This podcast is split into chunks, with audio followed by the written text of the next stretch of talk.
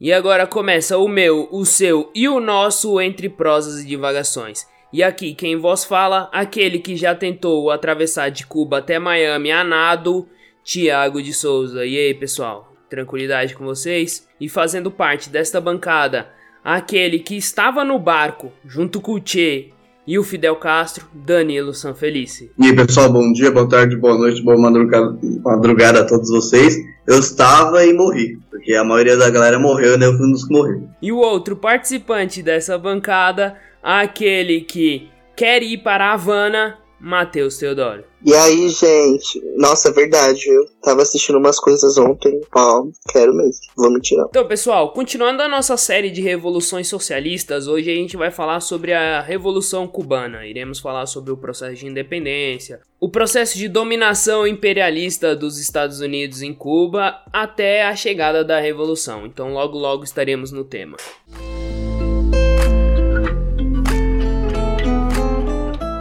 Então, pessoal, dando continuidade na nossa série sobre revoluções socialistas, a primeira revolução que nós falamos foi a Revolução Soviética, né, a Revolução Russa, e nessa nós vamos trazer aqui para os nossos vizinhos da América Latina, né, os cubanos. Então, nós vamos falar da Revolução Cubana. É, nós temos que lembrar que Cuba foi a última colônia a conseguir independência, né? O processo de independência de Cuba vai ser bem longo, marcado por duas guerras, né? A primeira vai se iniciar lá em 1868, é, o auge dela vai ser a abolição da escravidão em 1880. A abolição da escravidão em Cuba ocorre primeiro do que no Brasil. E uma característica marcante da economia de Cuba durante a colônia, o açúcar. Então, como aqui no Brasil também, durante uh, o período colonial, a mão de obra escrava negra é, em Cuba vai ser muito grande. Então, o auge da primeira guerra de independência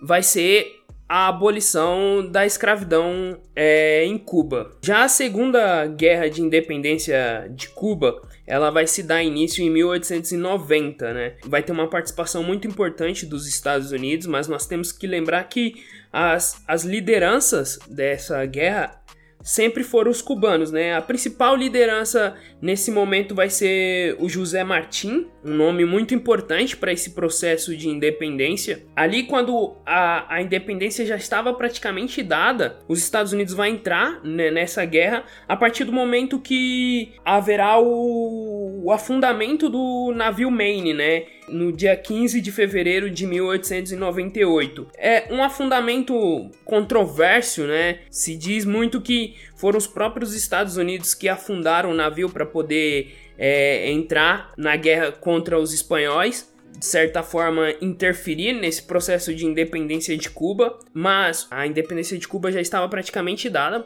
pelas lideranças cubanas mas quando os Estados Unidos entram na guerra é um apoio muito maior, mas nós sabemos que nada que é feito pelos Estados Unidos é de graça, né? É, Cuba se torna independente, né?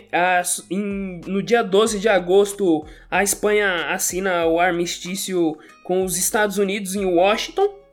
E em dia 10 de dezembro, o Tratado de, de Paz que declara a independência de Cuba. E os Estados Unidos não deixam nenhuma dessas lideranças que participaram do, do processo de independência interferir nesses acordos, né?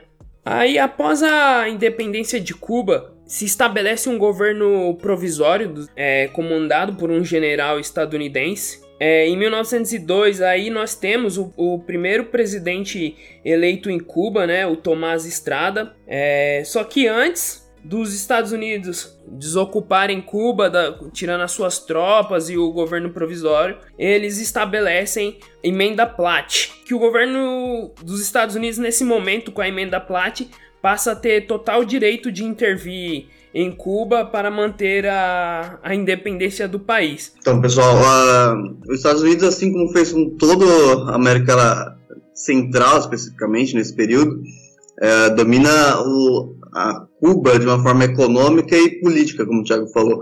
O domínio econômico de, de dos Estados Unidos sobre Cuba se dá, e, e, não só sobre Cuba, sobre todos os países da América Central, se dá através da, da, da, de uma empresa chamada United Fruit of America, que pelo nome indicaria que, é, que seria uma empresa de frutas, né? De comercialização de frutas, mas que na prática dominam o mercado cubano praticamente inteiro, com energia, segurança, saúde, além da, do, do obviamente, da, da do comercialização de frutas. Então é uma, é uma é uma empresa que domina o mercado cubano inteiro. E se vocês forem analisar os dados de balança comercial nesse momento, os acordos comerciais que permitem a instalação dessa, dessa empresa em, no, em território cubano são completamente favoráveis aos Estados Unidos, a ponto de, nesse momento, 100% do lucro, já descontando impostos, 100% do lucro ir direto para os Estados Unidos, porque os impostos não eram é, taxados pelo governo cubano, né? eram taxados pelo governo é, estadunidense. Então, o, essa empresa respondia diretamente à legislação estadunidense e não cubana. Uh, isso só, só é possível, né? Então, Cuba assinou um acordo, por exemplo, em relação a isso, porque, como o Thiago falou, a, a participação na, na, na independência de Cuba dos Estados Unidos é muito grande, especialmente ali no, no final, né, no momento de, decisivo, a ponto de, de fazer com que o, os, os, os, presidentes, os primeiros presidentes de Cuba, da Cuba independente, não fossem, primeiro, não fossem eleitos diretamente é, de uma forma realmente democrática pela população cubana, e sim uma participação gigante política dos Estados Unidos, e mais do que isso, respondessem diretamente à Casa Branca. Então, tudo que, que os, o presidente, os presidentes de Cuba, nesse início de, de república, é, faziam, eles primeiro reportavam a, a Washington, depois a Havana, de fato. Né? Então, é, é uma dominação política e, e por conta disso, econômica gigantesca. Né?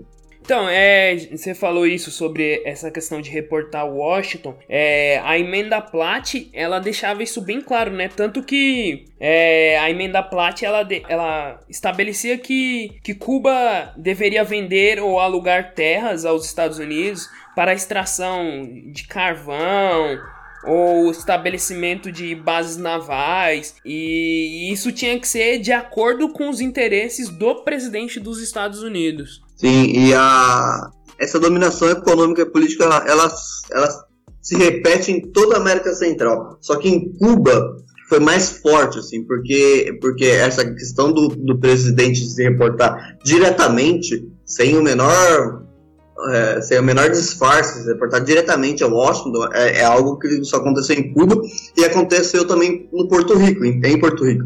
Só que Porto Rico tem uma diferença muito clara, que Porto Rico é legal, de uma forma legalizada, dependente politicamente dos Estados Unidos. E Cuba não, Cuba teoricamente é realmente independente nesse momento. Então, é, embora teoricamente fosse realmente independente, é, na prática é, é quase uma extensão do governo estadunidense. Para quem já assistiu Poderoso Chefão 2, é, a própria máfia italiana também é, estabelecia seus negócios em, em, Cuba, né? Abria cassinos, desfrutava de, de, de toda, todo o enriquecimento né, que vinha de Cuba. É, o, o, filme Poderoso Chefão mostra é, essa, essa questão né, de como que a própria máfia também enriqueceu muito com essa dominação política e econômica dos Estados Unidos. Sim, a, Cuba na prática era uma extensão de Miami, né? Então todo aquele mundo de, de entre aspas, né? de possibilidades que o capitalismo vende, a ideia, né? É, que é muito comum em Miami, né? Cassinos, aquela coisa toda, é, era estendida para Cuba, com, com o agravante de ser ainda em pleno mar do Caribe ali, né? Então é muito bonito e tudo mais. Então atrair, atrair ainda atrai muito uh, viajantes e tudo mais.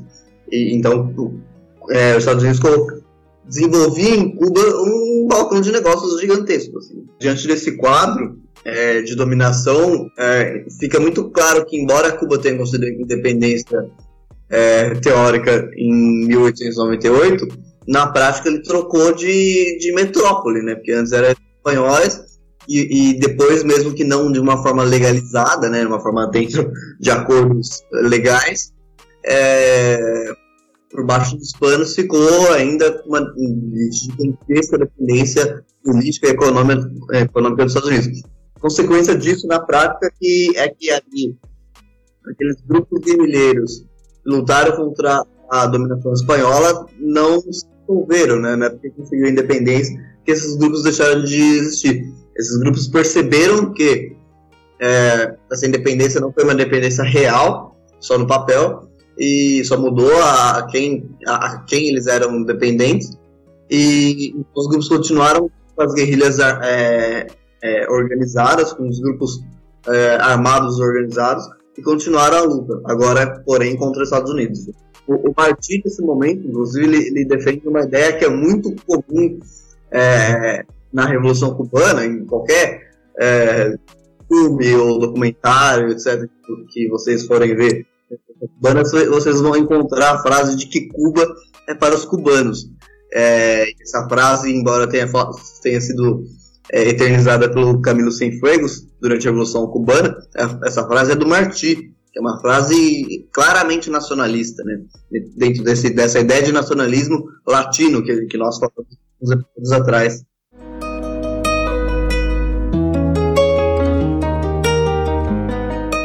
Essa questão de dominação estadunidense, né, perante é, a Cuba vai continuar durante bastante tempo, né? Cuba ainda vai, vai ter um processo de democracia extremamente frágil até 52. Em 1952 nós temos o golpe militar que é dado pelo Fulgêncio Batista com o apoio dos Estados Unidos. É, esse processo de de desenvolvimento da ditadura, é importante deixar claro que, que a ditadura não surgiu uh, do nada, porque se, se existia um, um, quadro político onde os Estados Unidos mandava e colocava ali o presidente que, que, que achava melhor tudo mais, não precisaria teoricamente de uma ditadura, né? não precisaria fechar é, e, o, o, Estado como, como normalmente acontece uma ditadura. A, o desenvolvimento da ditadura do Fugêncio é, ela é consequência de uma, de uma longa trajetória de lutas, já com guerrilhas, as guerrilhas do, da, da, do processo de independência não cessaram, só não eram tão organizadas como na época da Revolução Cubana, é, mas é, essa, esse processo de luta popular, década após década, fez com que os Estados Unidos ficassem com medo, obviamente, de, de que se avançar das lutas populares é, resultassem em uma real independência do, de Cuba é, contra o seu julgo. Então a, a, a ditadura ela, ela, é consequência dessa luta popular, né? Os Estados Unidos com medo de, desse avançar de luta que faz com que feche tudo. Então essa, esse é o desenvolvimento da, da ditadura. Muito devido à questão de que o partido ortodoxo poderia ganhar a eleição, era o favorito. E um dos candidatos a deputado e, e favorito à, à eleição naque, na, naquele momento era o Fidel Castro, né? Ele era candidato a deputado pelo Partido Ortodoxo. E quando o Fulgêncio Batista dá o golpe com apoio dos Estados Unidos, o Fidel tem uma fala que ilustra bem esse momento, né? Que ele fala assim: era uma vez uma república, tinha uma constituição, suas leis, suas liberdades, possuía presidente, congresso, tribunais, todo mundo podia reunir-se, associar-se, falar e escrever com inteira liberdade. O governo não satisfazia o povo, mas o povo podia substituí-lo, e só faltavam alguns dias para fazê-lo. Existia uma opinião pública respeitada, acatada e todos os problemas de interesses coletivos eram discutidos livremente. Havia partidos políticos, horas de doutrinação pelo rádio, programas políticos de televisão, atos públicos e o povo palpitava de entusiasmo. Pobre povo! Certa manhã, a população despertou, estarrecida. Não, não era um pesadelo. Tratava-se de triste e terrível realidade. Um homem chamado Fulgêncio Batista acabava de cometer o terrível crime que ninguém esperava. Então, o Fidel, né, se, nessa fala, ele ilustra bem o que, o que ocorreu, né? Houve um, um golpe de Estado com apoio dos Estados Unidos, onde o Fulgêncio se tornou ali o, o ditador é, de Cuba a partir de 1952. E a partir desse golpe militar, Fidel Castro, junto com outras lideranças, eles começam a entender que há uma necessidade de uma luta armada, né, para se fazer mudanças e derrubar Fulgêncio Batista, né? Tanto que eles articulam um plano para invadir dois quartéis generais, roubar as armas. É, nesse momento que o Fidel é preso e aí há o julgamento dele em seguida, né? Que, é, que existe o famoso texto que se chama A História Me Absolverá, que é, é onde ele faz a defesa dele e nesse, nessa defesa dele ele estipula um programa onde ele reconhece é, que existem vários pontos para a política cubana a ser estabelecidos, tanto na industrialização de Cuba, quanto melhoria na, na condição trabalhista e várias outras questões. Ele é absolvido do suposto crime que o tribunal é, acusava ele. Esse momento do, do assalto ao quartel é, em Cuba pelo grupo do, do Fidel é um, é um momento muito importante de virada e de transformação do, do Fidel numa liderança nacional, de fato, uma liderança conhecida em todo o país e aclamada em todo o país, que porque é, esse livro, A História Me Absolverá, ele consegue fazer um texto, primeiro em relação à sua própria defesa, né, defesa jurídica ali, tanto é que dá certo, ele consegue é, o, o, objetivo inicial ali da, da, da, defesa jurídica, mas não só isso, é, é, é uma propaganda política gigantesca, assim, porque ele e o grupo dele conseguem é, imprimir esse, esse texto é, de uma forma que chegasse à maioria da população. Então, a, toda a população cubana, ou a, a, grande parte da população cubana, tem acesso a essa leitura, né? Uh, não individualmente, beleza, mas um grupo de cinco pessoas com, com um único livro, uma pessoa lê para cinco. Então todo mundo tem o acesso a essa leitura, essa defesa, esse texto. E é um texto muito mais do que jurídico, político. Então é um, é um, um passo importantíssimo para o desenvolvimento do que viria a, a, partir de, especialmente a partir de 56, o desenvolvimento daquela guerrilha forte, com o desenvolvimento do 26 de julho e tudo mais.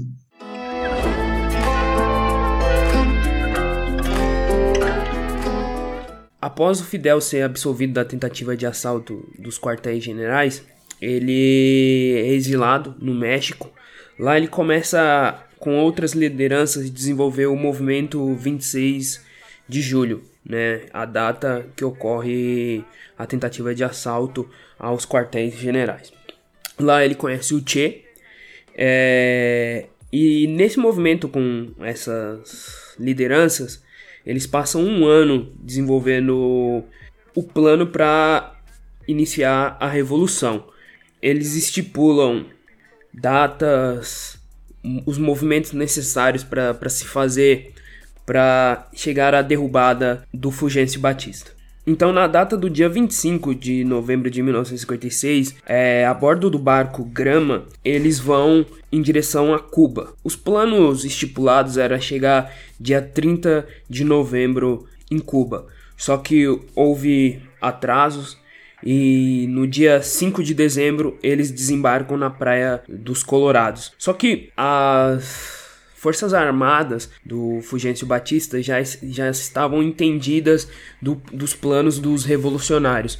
Então há um combate armado no desembarque praia, da Praia dos Colorados e, e lá muitos dos revolucionários morrem, né? Então, nesse momento, eles recuam e vão para a Sierra Maestra e lá eles percebem que existe a necessidade de uma articulação maior, campesinato de, de Cuba e amplificar mais a revolução. Uma característica muito importante da revolução cubana, os acordos que são feitos com outras lideranças políticas de Cuba, porque ao mesmo tempo que começa a se desenvolver as guerrilhas no campo, onde esses revolucionários que vieram no, no barco Gama começam a articular no campo, você tem outras lideranças políticas nas cidades e até mesmo a burguesia nacional é, apoia a revolução. E no início, a revolução ela não é nenhuma revolução socialista, ela tem um caráter muito nacional, né? Tanto que o texto, a história me absolverá do Fidel Castro, ele em nenhum momento é, confronta os Estados Unidos. Ele confronta muito as oligarquias e a ditadura do Fulgêncio Batista. Então, é uma das principais características dessa revolução são os acordos com outros outros grupos políticos dentro de Cuba. É, é como o Thiago disse, né? A, a presença de Fulgêncio na, na presidência é, de Cuba nesse período, né? É, sendo o ditador nesse período, não traz somente uma segurança para os Estados Unidos é, de poder continuar dominando Cuba, mas é, uma segurança de que, além de dominar, vai poder interferir de uma maneira muito latente em Cuba. Então você vai ter uma Cuba que vai ter uma, um, um, vai sofrer muito com a questão do, das gangues, vai sofrer muito com a questão do, da criminalidade organizada mesmo, né? É, você vai ter uma Cuba que vai ser dominada pela questão dos jogos de azar, então você vai ter muitos jogos de azar operando em Cuba nesse momento. Você vai ter muitos bordéis em Cuba, então você amplia a criminalidade, a questão do jogo de azar, amplia a prostituição em Cuba. É, e além disso, você é, a, a, a, Fulgêncio permite que as multinacionais americanas dominem também é, o processo econômico de Cuba. Então você tem um, um cenário onde Cuba é, amplia uma desigualdade social cada dia mais e aonde é, os, a própria burguesia cubana não conseguia é, ter um controle sobre a economia, porque a economia estava na mão das multinacionais e das empresas americanas que estavam em Cuba. Então era meio que é, é, é, aquilo que a gente já falou, né, de capitalismo periférico, né? É, os Estados Unidos é, usavam Cuba, abusavam de Cuba, fazia tudo que podia com Cuba com é, a, a, liberdade dada por Fulgêncio através desse cargo. Tanto que chegou um momento em que o Fulgêncio estava recebendo 144 mil dólares.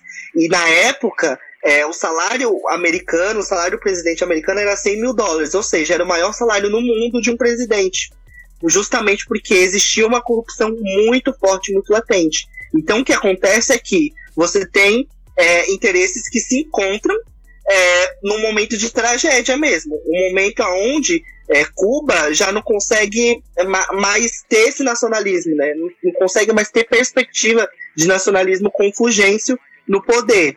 Então, era necessário que existisse uma, inter uma intervenção. E que não fosse uma intervenção de fora, justamente porque a intervenção americana na, não estava funcionando para os cubanos, não estava funcionando para a sociedade cubana. Então, era, muito, era um, um, cenário onde você conseguia ter muito mais setores da sociedade que é, normalmente se diver, dividam, né? Você tem, por exemplo, classe trabalhadora, burguesia, eles costumam divergir bastante, mas aí você tem em Cuba um cenário onde esses setores que antes divergiam começam a, a entender como que eles, eles conseguiriam derrubar o Fulgêncio e ampliar é, esse nacionalismo e resgatar a, a, Cuba, né? Construir uma nova Cuba através desse projeto de, de independência que, que foi completamente controlado e dominado pelos Estados Unidos. Então, nesse processo de guerrilha no campo, né, é, aqueles guerrilheiros que foram para a Sierra Maestra em junho de 1957, eles se dividem em três colunas, né, comandadas pelo Fidel Castro, pelo Raul Castro, que é irmão do Fidel Castro, e pelo Ernesto Che Guevara, né. Para quem conhece, o revolucionário de nacionalidade argentina, que ele havia sido incorporado no grupo é, que saiu no, no México, é, na qualidade de médico, e aí com essas colunas já formadas e divididas, é, eles têm vitórias é, consideráveis ali no movimento no campo, principalmente nas batalhas de La Plata e Uveiro, e ao mesmo momento se fortalece os movimentos nas cidades, né? E ocorre um fato no dia 13 de março do mesmo ano de 1957, onde o Diretório Revolucionário, né, são setores vinculados ao ex-presidente Socaras, tentam um, um assalto ao, ao Palácio Presidencial, a residência oficial do presidente Batista, né, do ditador Batista. Essa ofensiva ela não, não ocorre da forma que se pensava. Acontece uma baixa muito grande nesse movimento, né, dos 50 combatentes que vão tentar fazer o assalto ao Palácio Presidencial, 35 são abatidos, né, são eliminados. Uh, e nesse mesmo ano de 1957, em junho, o movimento 26 de julho consegue lançar o manifesto da Sierra Maestra, né? É um documento regido pelo próprio Fidel Castro que apresenta um programa de unificação da, das oposições ao regime batista. Isso é mais uma característica desse dessa revolução, né, onde vários grupos com várias posições políticas conseguem se unificar para buscar a derrubada do Batista. E dois pontos muito importantes no ano de 58, né, de 1958, é a ofensiva que o, o ditador Batista vai fazer, onde ele mobiliza é, mais de 10 mil soldados é, para fazer um ataque contra as guerrilhas que estão ocorrendo no campo. É, o ataque dura 75 dias e o exército do, do estado, né, do, tem que recuar porque ele sofre mais de mil baixas, né. Já na data de 20 de julho de 1958, é redigido um documento que se chama o Pacto de Caracas, né? Que é um documento que ele deixa mais à mostra ainda como que essa revolução ela vai, vai ter uma unificação muito grande entre vários grupos políticos. Entre esses grupos políticos temos o, Diretório Revolucionário, que foi aquele que tentou é, fazer o assalto ao Palácio Presidencial e, e, não ocorreu da forma que se pensava. A Federação, a Federação dos Estudantes Universitários, que é um grupo extremamente importante para a Revolução. É, o próprio Fidel Castro ele sai do movimento estudantil. O próprio movimento 26 de julho, o Partido Democrata, o Partido do Povo Cubano, que é o Partido Ortodoxo, de onde saiu o próprio Fidel Castro. Então temos vários grupos que de, de, de, várias formações políticas, de várias é, ideologias políticas que se aglutinam, né, que se unificam perante a ideia da derrubada do Fulgêncio Batista, né? Esse documento ele estipula pontos mínimos, né, para para o que vai ocorrer após a, a derrubada do do Fulgêncio é, estipula que aqueles que tiveram culpa né, em volta da ditadura têm que ser culpabilizados o documento também estipula pontos mínimos para estabelecimento de direitos dos, dos trabalhadores e também pontos mínimos para Cuba, nesses primeiros momentos após a derrubada da, da, ditadura, consiga ter uma estabilidade econômica, política e, e, social. A Revolução Cubana ela tem pontos muito importantes, né? O primeiro é a grande capacidade de organização, né? Porque a, a, no, no mesmo momento onde você tem é, ações que não ocorrem da forma que deveria ocorrer, pelo fato de você ter uma grande organização, o ímpeto revolucionário e, e, e, o desejo de mudança, ele não morre, né? Porque você tem uma grande or organização dos, dos movimentos, né? E o segundo ponto é o que a gente vem falando, né, né, nesse bloco, é a forma que, que você consegue ter negociações entre vários setores da sociedade para conseguir a derrubada da ditadura, né? Desde os revolucionários socialistas até o movimento estudantil, a própria burguesia nacional está em volta dessa busca de mudança, né, para a derrubada do Batista. Então é uma revolução que ela gira em torno desses dois pontos. Então esses pontos são pontos extremamente centrais na luta revolucionária, né, e na busca da derrubada do, da ditadura do Batista.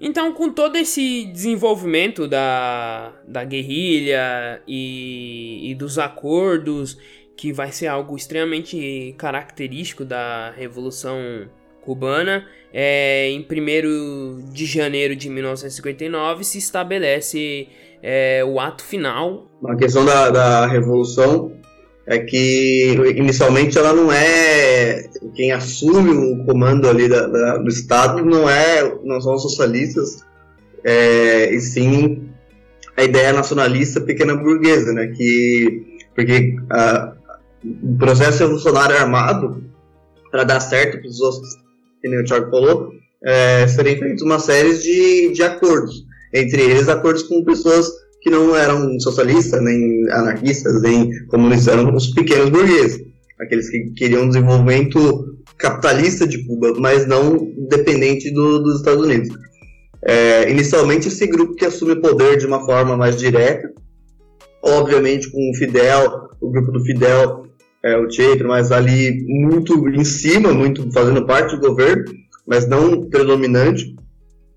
E o, Cuba só se assume socialista, e assim, já com Fidel e tudo mais, a partir de 61, quando acontece a, a, Bahia do, a invasão da, da Baía dos Porcos, uh, que é o momento onde os Estados Unidos tentam tomar o poder, é, enviando militares, é, pessoas, agentes né, da CIA, da FBI e é, principalmente mercenários, assim como a, as potências europeias haviam feito é, em, na Rússia, né, provocaram a, a, guerra civil russa, logo depois da, da, da Revolução Russa. Então, esse processo de contra-revolução é exatamente igual em Cuba, com a diferença que não acontece uma guerra civil, né? acontece uma tentativa de invasão ali, estrangeira em Cuba, mas que a, os revolucionários, Che novamente, inclusive, conseguem abafar, conseguem já expulsá-los antes do início de algo maior. E nesse momento há o rompimento é, do governo cubano com os Estados Unidos e, consequentemente, com todas as potências europeias capitalistas, e o alinhamento total de Cuba com a União Soviética. Daí sim começa o processo re realmente socialista da Revolução Cubana. Quando a Revolução Cubana toma esse caráter após a invasão da Baía dos Porcos, toma esse caráter socialista, ela se vê na necessidade de estipular pontos por conta dos embargos comerciais que vão ser implementados pelos Estados Unidos. E esses embargos comerciais nós sabemos que até hoje são um entrave enorme na economia cubana, né? E nesse momento Cuba vai estabelecer uma relação cada vez mais estreita com a União Soviética. A União Soviética vai ser o principal aliado econômico de Cuba, né? Como o Danilo falou. E, e, os pontos que a revolução vai começar a estabelecer são pontos como educação para todos, a estatização de, de várias empresas, tornando elas públicas. O próprio Che tem um, um, texto que ele fala da necessidade de formar profissionais que estejam ligados à produção de bens de consumo.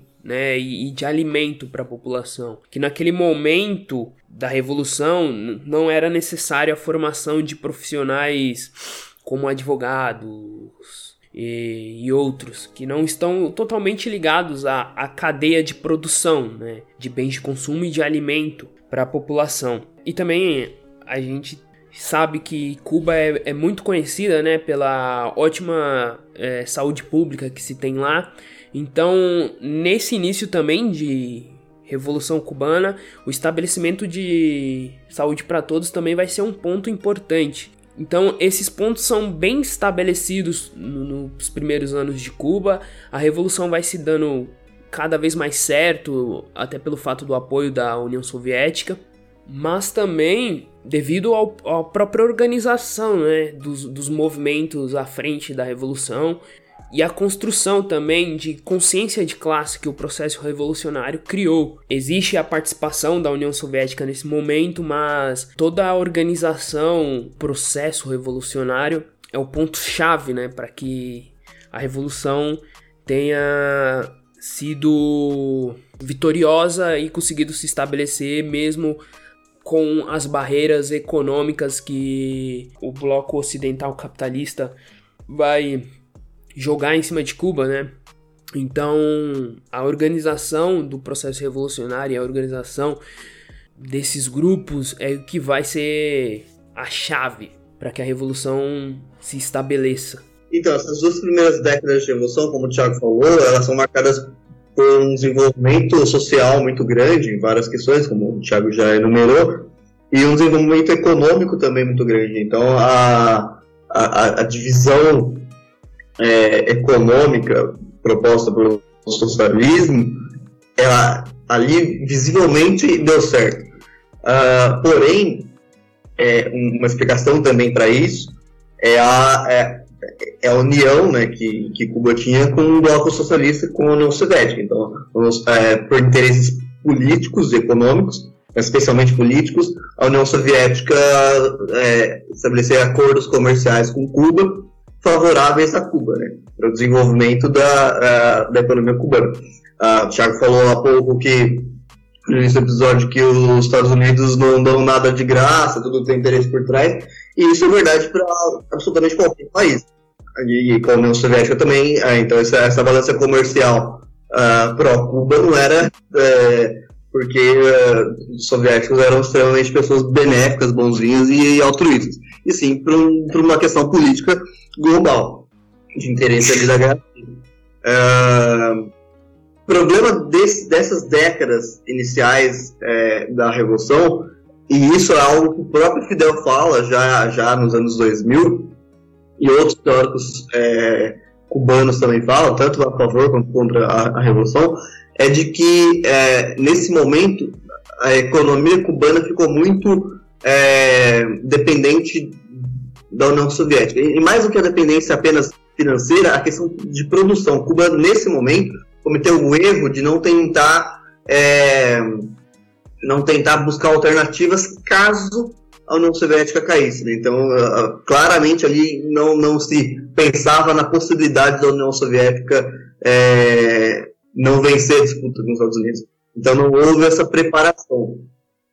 E como não, isso é algo, novamente, que o Fidel reconhece. É algo, isso é um mérito muito grande de Cuba, porque Cuba ao longo de toda a revolução eles reconhecem o próprio erro. Isso é bem raro, né? É, não só em países assim, qualquer seres humanos não gostam de reconhecer o próprio erro. Né? É, e Cuba reconhece o próprio erro e costuma corrigi-los. É, mas nesse momento aconteceu esse erro e, e, e, nos anos 90, né, quando a União Soviética acaba, mas já nos anos 80, quando a União Soviética está em, em, em enorme declínio, Cuba começa a passar por problemas econômicos muito grandes. Nos anos 90, sem a União Soviética, por exemplo, Cuba passou anos e anos de profunda fome. A vantagem, porém, é que, como há um desenvolvimento social socialista, é, tipo, não, não de uma forma é, militarizada, né? ou seja, esse desenvolvimento da sociedade não vem acompanhado de, de uma opressão militar contra a própria população e sim vem acompanhado de muita, muito desenvolvimento político e, e de consciência é, de classe, consciência do, da revolução do povo cubano.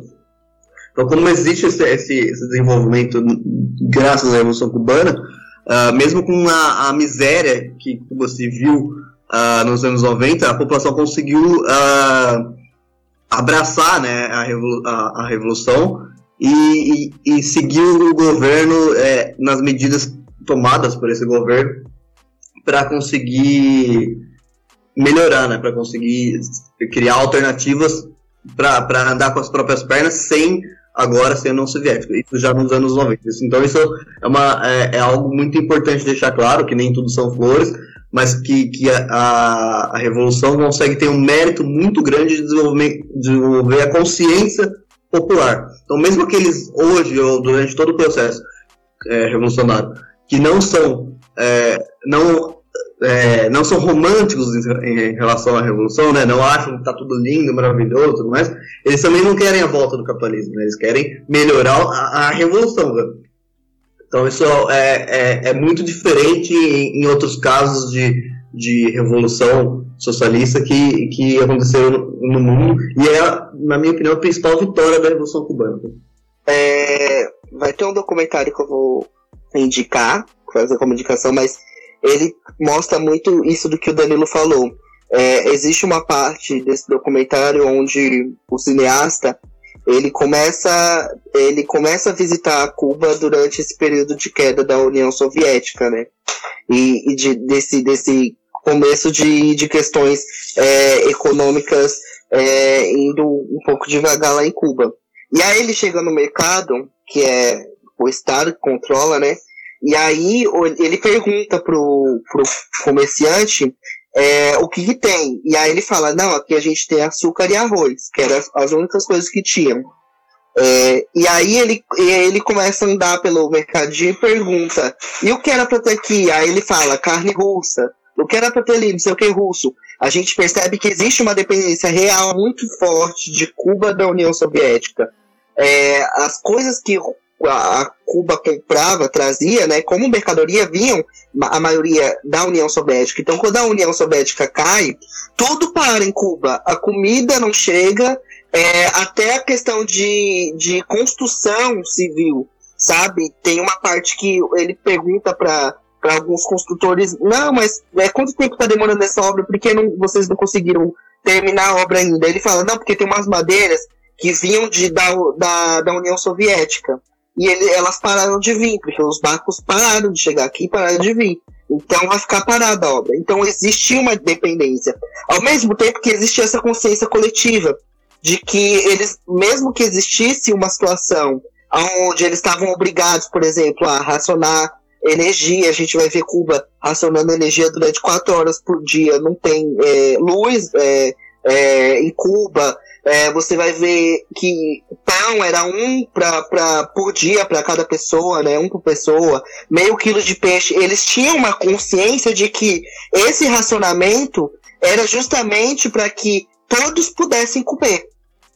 Então não existia aquela coisa do que, de que existe aqui, por exemplo, no Brasil, de a qualquer sinal de alguma crise, por exemplo, quando teve a greve dos caminhoneiros, todo mundo correndo pro mercado ou quando teve, estourou a questão da pandemia é, do coronavírus aqui, todo mundo correndo pro mercado comprando álcool gel, comprando papel higiênico, sabendo que a questão do abastecimento não ia ser interrompida, mas correndo, por quê? Porque é uma ideia muito egoísta de que você precisa pegar as coisas e, tipo assim, dane-se o outro, sabe? Se faltar pro outro, faltou. O que, o que importa é não faltar para mim. Só que com Cuba acontece diferente por conta dessa reestruturação de educação, de saúde e, e a importância que a Revolução Cubana traz, as pessoas em Cuba têm uma consciência coletiva de que se a gente está comendo meio quilo de peixe essa semana, é porque é para todo mundo conseguir comer meio quilo de peixe.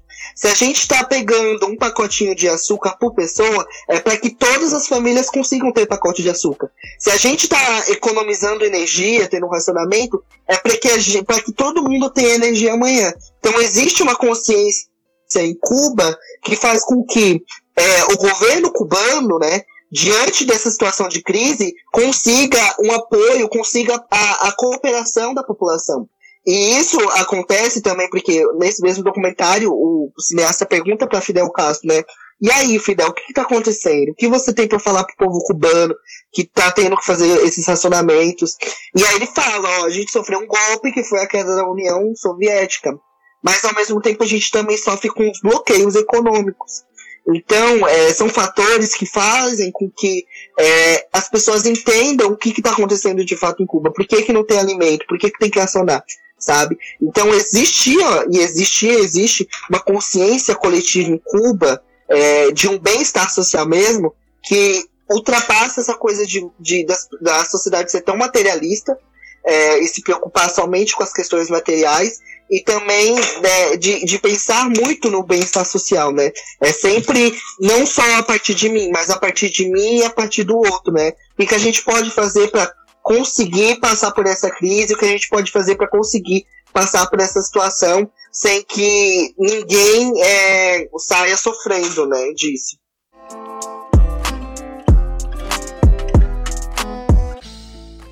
Então, pessoal, agora nós vamos pro momento indicações. A indicação que eu tenho para fazer é de um livro chamado A Revolução Cubana, né? Ele é da editora Unesp, ele faz parte da coleção Revoluções do Século XX, né? É um livro pequeno, ele trabalha várias questões importantes da revolução. É, ele foi usado de base nesse episódio. Ele é muito fácil de ler e então é isso. Então, é, minha indicação sobre o tema é a Revolução Cubana e a questão nacional. Então fala é, desenvolvimento da Revolução Cubana, mas dentro da perspectiva do nacionalismo latino-americano. Então, o recorte histórico dele é de 1868 até 1963, é, ou seja, pega quase 100 anos de, de, de histórico, que é todo esse processo de, de luta por independência, uh, primeiro independência de Cuba, né, com os espanhóis, até o, o desenvolvimento já do, do, socialismo na Revolução. Então é um livro muito importante, muito interessante. É da, do Núcleo dos Estudos do Capital, escrito pelo José Rodrigues. Bom, é, a minha indicação é o documentário, que eu comentei um pouco, é um comentário que Netflix, é um documentário original Netflix, mas quem produziu foi um cara chamado John Alpert. Ele é um cineasta americano, fazia um trabalho de é, jornalismo mesmo, né? É, e aí ele fala é, de Cuba, mas com o olhar desse cineasta, porque ele vai para Cuba a primeira vez em 1975, quando a Revolução Cubana já tinha acontecido e o governo cubano estava vivendo um processo de desenvolvimento socialista muito bom. E aí, consequentemente, ele se apaixona né, por Cuba, porque ele via alguns problemas é, sociais rolando nos Estados Unidos.